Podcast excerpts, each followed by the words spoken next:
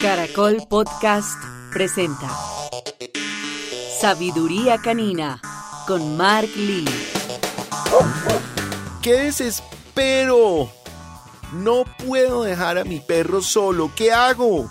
Esa es una pregunta tan recurrente. Es impresionante la cantidad de familias en el mundo que tienen este problema. Bueno, yo no lo considero un problema, la verdad.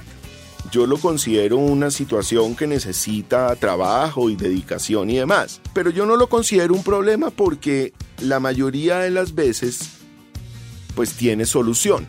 Muy poquitas veces hay un problema de ansiedad por separación tan fuerte pues que no permita que lo podamos corregir. Cuando un perrito no se puede quedar solo, la mayoría de las veces es culpa nuestra. Y no digo culpa nuestra como encontrando realmente un, culpable, simplemente es porque no le hemos enseñado, porque no hemos construido una dinámica que le permita al perro entender qué pasa cuando nos vamos. Los perros no saben medir el tiempo. Para los perros, su preocupación cuando sufren de desapego con nosotros es la misma por 10 minutos que por una hora o por 40 minutos o por 4 horas, porque realmente no entienden hasta que no les enseñamos cómo transcurre este periodo de tiempo. Y ahí es donde nuestras herramientas son claves para esto. ¿No puedes dejar a tu perro solo? ¿Qué hacer? Pues lo primero que te diría es enseñarle, pasar por un proceso de poderle explicar de una manera perruna que no pasa nada cuando te vas. No pasa nada. Algo muy importante y obviamente hace parte hoy de la vida que construimos con nuestros perros y es pues tratar de no humanizar la relación que tenemos con ellos. Ay, mi bebé, es que me haces mucha falta. Yo me voy a trabajar a la oficina y pienso en ti todo el día. Y cuando llegamos a la casa, ay, mi corazón hermoso, no sabes cuánto sufrí hoy sin ti. Todo el día mientras que yo comía mi almuerzo pensaba tú qué estabas haciendo a mediodía pensándome a mí. Los perros no entienden esto. Ese diálogo con ellos no funciona. Esa manera de cómo explicarles y justificarles el momento no es la manera para ellos. Yo les he enseñado en muchos episodios que el tema de asociación para el cerebro del perro es muy importante. La asociación nos conduce a explicarles a ellos qué pasa permanentemente una cosa detrás de la otra, qué pasa después de que comen, cuando van a hacer sus necesidades, qué pasa en el parque, donde los llevamos. Todo ese tipo de cosas se vuelven una dinámica que el perro aprende a asociar. Y su cerebro monta un mapa. Y en ese mapa desarrolla todo lo que tiene que ver durante el día y la información que él necesita. En el desapego, no podemos pretender que de un día para otro nuestro perro entienda que se queda solo y nos vamos, porque nunca entendería, como les acabo de comentar, no pueden medir el tiempo, entonces no entendería cuándo volvemos. Pero si nosotros utilizamos una herramienta que es muy famosa a nivel mundial, para enseñarles a los perros a tener un espacio restringido sin que pase nada, y esto sería el guacal o un corral, les vamos a enseñar algo muy importante para la asociación de su cerebro, y es que cuando están dentro de este espacio, cuando están dentro de este corral o guacal o jaula, ahí adentro no pasa nada. No corren peligro no se pueden volar, nada les va a hacer daño, no van a sufrir y solamente pasan dos cosas.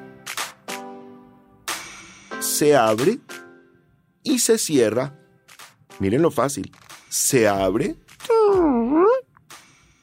y se cierra. Así les enseñamos a esperar. ¿Qué les estamos enseñando a esperar? No que nos vamos no que los abandonamos, no que les toca esperar no sé cuánto tiempo, solo les estamos enseñando dos cosas. Se abre y se cierra. De esta manera su cerebro va a asociar una información muy clara. Cuando voy a este lugar pequeño donde no me pasa nada, puedo esperar a mi amo porque este lugar se abre y se cierra. Pero entonces, ¿qué pasa si no lo dejamos en el huacal o si no lo dejamos en una herramienta como estas que les estoy mencionando? Que el cerebro del perro, en vez de entender que puede esperar, lo que sucede es que cada dos o tres o cuatro minutos, el cerebro le va a preguntar, ¿y ahora qué hago? ¿Dónde está mi amo? ¿será que si ladro aparece? Y empiezan...